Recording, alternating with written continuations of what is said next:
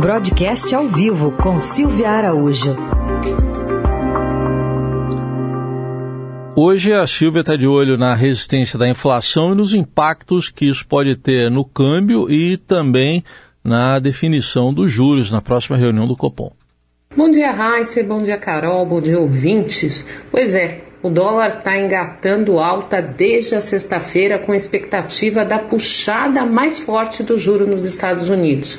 A moeda americana fechou ontem em 4,87, depois de tocar os R$ 4,95. Na sexta-feira, o Banco Central surpreendeu o mercado ao vender moeda no mercado à vista e acabou enviando um sinal que o mercado testou ontem se o Banco Central tinha algum teto ou não para a cotação da moeda norte-americana. Mas ontem o Banco Central resolveu ficar quietinho e não entrou no mercado físico, vendendo moeda no mercado à vista, e o dólar acabou fechando aí nessa cotação de R$ 4,87. Só vamos lembrar aqui que a moeda norte-americana estava sendo cotada na faixa de 4,60. A gente conversou aqui no jornal que a cotação estava caindo bastante em razão do fluxo de capital estrangeiro que está chegando chegando no Brasil por conta da Selic mais alta por aqui. Bom, só que o mercado norte-americano começou a sinalizar que há uma expectativa sim de a política monetária de lá ser um pouco mais puxada do que estava sendo previsto anteriormente. Na última reunião do Federal Reserve, que aumentou a taxa de juros depois de anos congelada nos Estados Unidos, o que, que aconteceu? Foi dado um sinal de que o juro lá nos Estados Unidos aumentaria pelo menos mais seis vezes nesse ano. Agora, os investidores estão tentando entender qual será a magnitude de alta dessas taxas de juros lá nos Estados Unidos.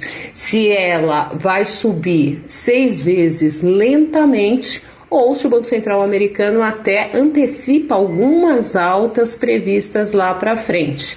E isso por conta da mesma coisa que está acontecendo aqui no Brasil: inflação resistente. A inflação está resistindo não só aqui no Brasil, mas pelo mundo todo. E é sob esse signo que daqui uma semana o Copom vai se reunir para definir a nova taxa de juros aqui do Brasil, a Selic.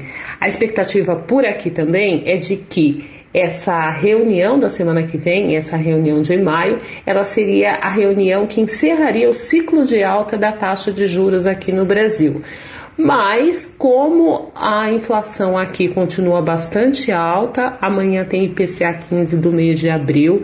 Esse indicador vai ser muito importante de ser analisado pelo Copom, até porque não é surpresa que a inflação no mês de abril e no mês de maio elas possam ter um repique. O próprio presidente do Banco Central, o Roberto Campos Neto, ele disse isso, que o pico da inflação no Brasil deve ser visto em abril ou maio, ou seja, esse PCA 15 que vai ser divulgado amanhã, ele vai ser extremamente importante para saber se sim o pico da inflação é em abril ou se você ainda tem algum resquício lá para maio. E se tiver em maio, é bem provável que as apostas para aumento de juros aqui no Brasil vá além da reunião do Copom da semana que vem.